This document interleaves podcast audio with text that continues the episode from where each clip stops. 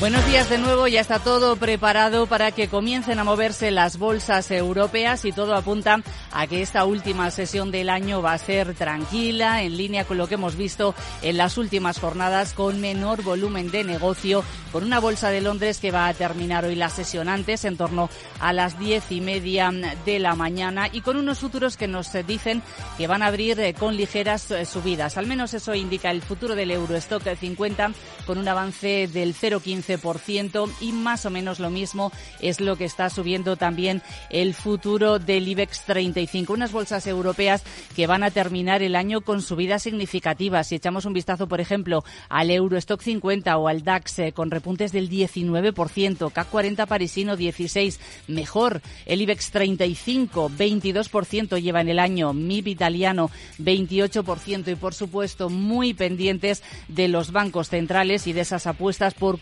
van a bajar los tipos de interés. Reserva Federal, la herramienta CME FedWatch, dice que en un 80% de probabilidades en el mes de marzo. Y en el caso del Banco Central Europeo, esta mañana Financial Times se publicaba una encuesta entre economistas y dicen que podría comenzar a recortar los tipos en el segundo trimestre de 2024. Aunque eh, importante, a las 9, además de la apertura, que la esperamos tranquila, vamos a ver lo que dice en directo el presidente del Gobierno, Pedro Sánchez, esos cambios en el Ejecutivo tras la salida de Nadia Calviño. La SER adelanta que María Jesús Montero asciende a vicepresidenta primera, es decir, va a ser la número dos del Gobierno. Y a las nueve también de la mañana, Laura Blanco, vamos a tener IPC de diciembre. Bueno, pues estamos pendientes de la última lectura adelantada del IPC del ejercicio 2023, dato de diciembre, a ver cómo queda la tasa general y cómo queda la tasa subyacente que recordemos sigue por encima del 4%. Además, esperamos las cuentas trimestrales no financieras de los sectores institucionales en el tercer trimestre de 2023. Hoy también se conoce el IPC en Portugal. En Reino Unido, Sandra, se difunde el índice Nationwide de precios de vivienda de octubre y en Estados Unidos, para cerrar el año, el año, el PMI de Chicago. Vamos ya con el análisis eh, capital. Saludamos a Pablo García, director eh, de Divacons Alfa Value. Pablo, buenos días. Hola, buenos días, Sandra. Bueno, ¿estás más pendiente de las bolsas o del nuevo ministro o ministra de Economía? Bueno, la verdad que un poco, si sale María Jesús Montero, pues nada, pues nos darán un año político bastante, bastante aciago, ¿no? Montero será vicepresidenta primera, pero no quiere decir que sea la nueva ah. ministra, ¿eh? Ah, bueno, porque es que si no ya, ya tenemos el bueno, año Bueno, a lo mejor es, pero en principio prefiero no hacer quinielas, ¿no? Pero bueno, Nadia Montero, Nadia Calviño, perdón, sí es verdad que, ha cumplido el papel con, creces, ¿eh? No nos podemos quejar de, todo y ha sido la más aséptica de todo, de todo este gobierno que, yo he criticado mucho por, por su hacer político, pero a nivel económico, pues bueno, hemos cerrado un año que no ha sido tan malo para España dentro de lo que, de lo que se, se atisbaba a principio de ejercicio, al final hemos cerrado la inflación en noviembre, también el dato de diciembre en 3,2%, eh, eh, bueno, un poquito por encima de, la eurozona, que hemos estado algunos meses algo mejor y con todavía pues unos datos que, no apuntan a una recesión importante, ¿no? Al final, este año ha sido muy complicado, lo estamos cerrando, ¿verdad, Sandra? Con una sonrisa de oreja a oreja, con un IBEX 35 que, que podría cerrar en torno al 22,5%, que sería, insisto, duplicar prácticamente las estimaciones que había a principio de ejercicio por parte de todas las casas de análisis. De la sesión de hoy esperamos poquita cosa, ¿no, Pablo, o no?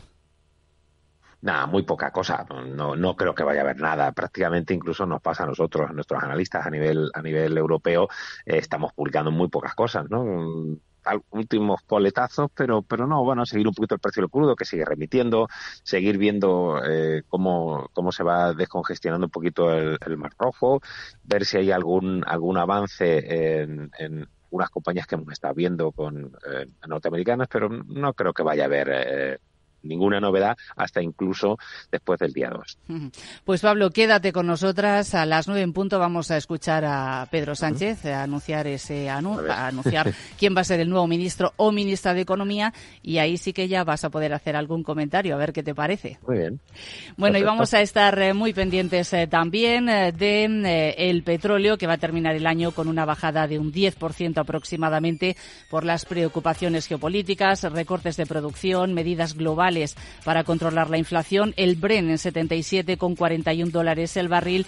Crudo ligero americano en 71,94. Laura y protagonistas empresariales no tenemos mucha cosa, ¿no? ¿Qué será, qué es lo más destacado? Bueno, tenemos poquitos protagonistas. Ferrovial, que negocia con el Handil Interogo, la sociedad de inversión vinculada al fundador de IKEA, la venta de siete activos concesionales en España, Canadá, Irlanda y Escocia según expansión, o ACS, que logra una plusvalía de 180 millones al transferir a Vertis parte de una autopista en Estados Unidos, Bankinter hoy abona dividendo, igual que Sabadell o ArcelorMittal prorrogando un año el expediente de regulación de empleo por causas productivas. Pocos valores, estamos ya pensando en la rentabilidad que pueda dar la bolsa o no en 2024. Pues así vienen las cosas. Eh, posible apertura hacia arriba de forma moderada. Ojo, porque a las nueve ya vamos a conocer quién va a ser el nuevo, quién va a ocupar la cartera del Ministerio de Economía y tendremos el dato adelantado de la inflación en España del mes de diciembre. Vamos a ver si sigue moderándose o no.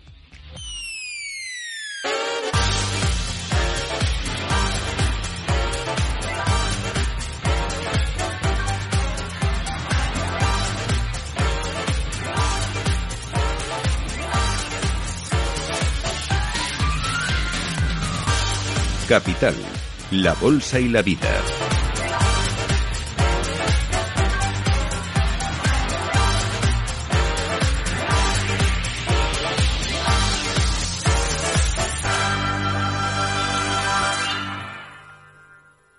Hey, asistente, ¿cuál es el mejor fondo de inversión del año? Hay aproximadamente 54 millones de resultados. ¿Quieres que los lea? Buf, mejor que no. Puedes seguir buscando entre millones de contenidos, pero un asesoramiento de calidad solo te lo dará un especialista. En Renta 4 te ofrecemos un servicio de asesoramiento gratuito siempre que lo necesites. Entra en r4.com y descubre cómo te podemos ayudar. Renta 4 Banco. ¿Quieres más?